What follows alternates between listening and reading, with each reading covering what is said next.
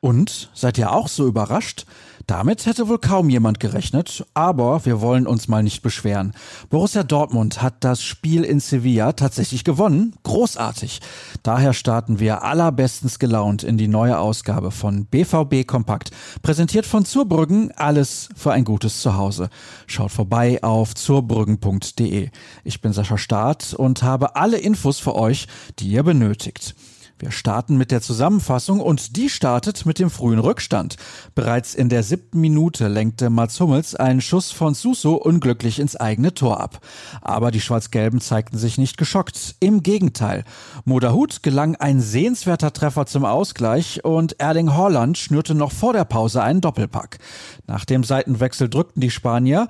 Luc de Jong markierte kurz vor Ende den Anschluss. Es blieb aber beim 3 zu 2 aus Sicht des BVB. Es war nicht gut, zwei Tore zu kassieren, aber die drei Auswärtstore sind dafür richtig gut. Wir hatten einen guten Plan. Edin Terzic ist ein guter Trainer. Er hat mir gesagt, heute wird mein Spiel sein, ließ Torjäger Holland nach der Partie wissen. Wir müssen uns jetzt schnell erholen und diese positive Einstellung mit ins Derby nehmen. Es war eine tolle Nacht in Spanien und jetzt freue ich mich auf Samstag. Mittelfeldspieler Dahut war insgesamt zufrieden. Das fühlt sich sehr gut an, dass es mir auch mal gelungen ist, ein Tor zu schießen. Das hat uns nach vorne gebracht mit dem Ausgleichstreffer. Dadurch hatten wir mehr Energie.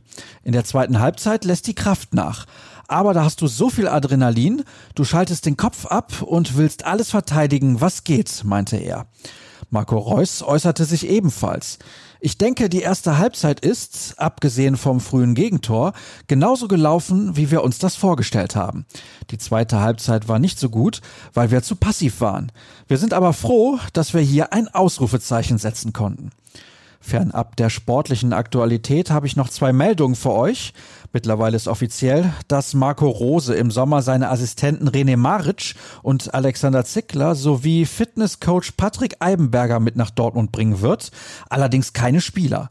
Nun ist allerdings auch klar, was mit Edin Terzic passieren wird.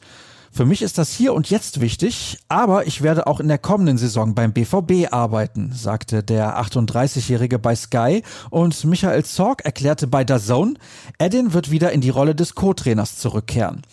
Gestern wurde außerdem entschieden, das geplante Turnier der UEFA Youth League abzusagen.